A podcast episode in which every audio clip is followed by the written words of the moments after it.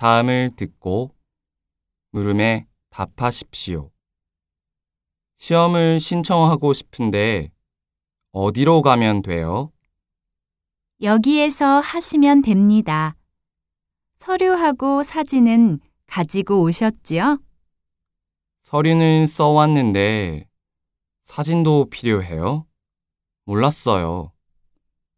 이번 시험부터 사진도 필요하게 됐어요.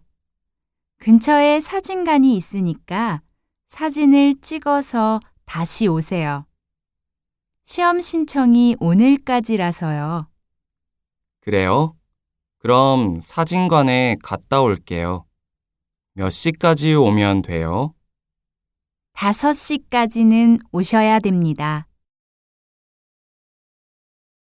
다시 들으십시오.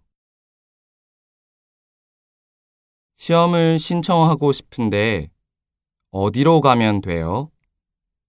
여기에서 하시면 됩니다. 서류하고 사진은 가지고 오셨지요? 서류는 써왔는데 사진도 필요해요? 몰랐어요. 이번 시험부터 사진도 필요하게 됐어요. 근처에 사진관이 있으니까 사진을 찍어서 다시 오세요. 시험 신청이 오늘까지라서요. 그래요? 그럼 사진관에 갔다 올게요. 몇 시까지 오면 돼요? 5시까지는 오셔야 됩니다. 29번.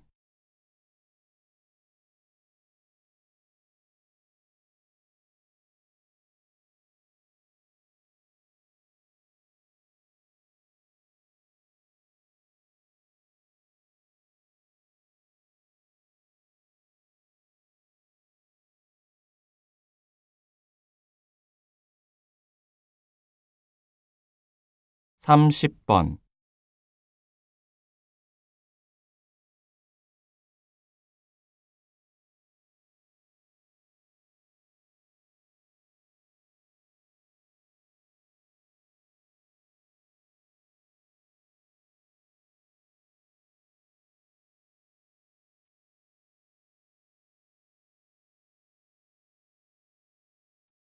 수고하셨습니다.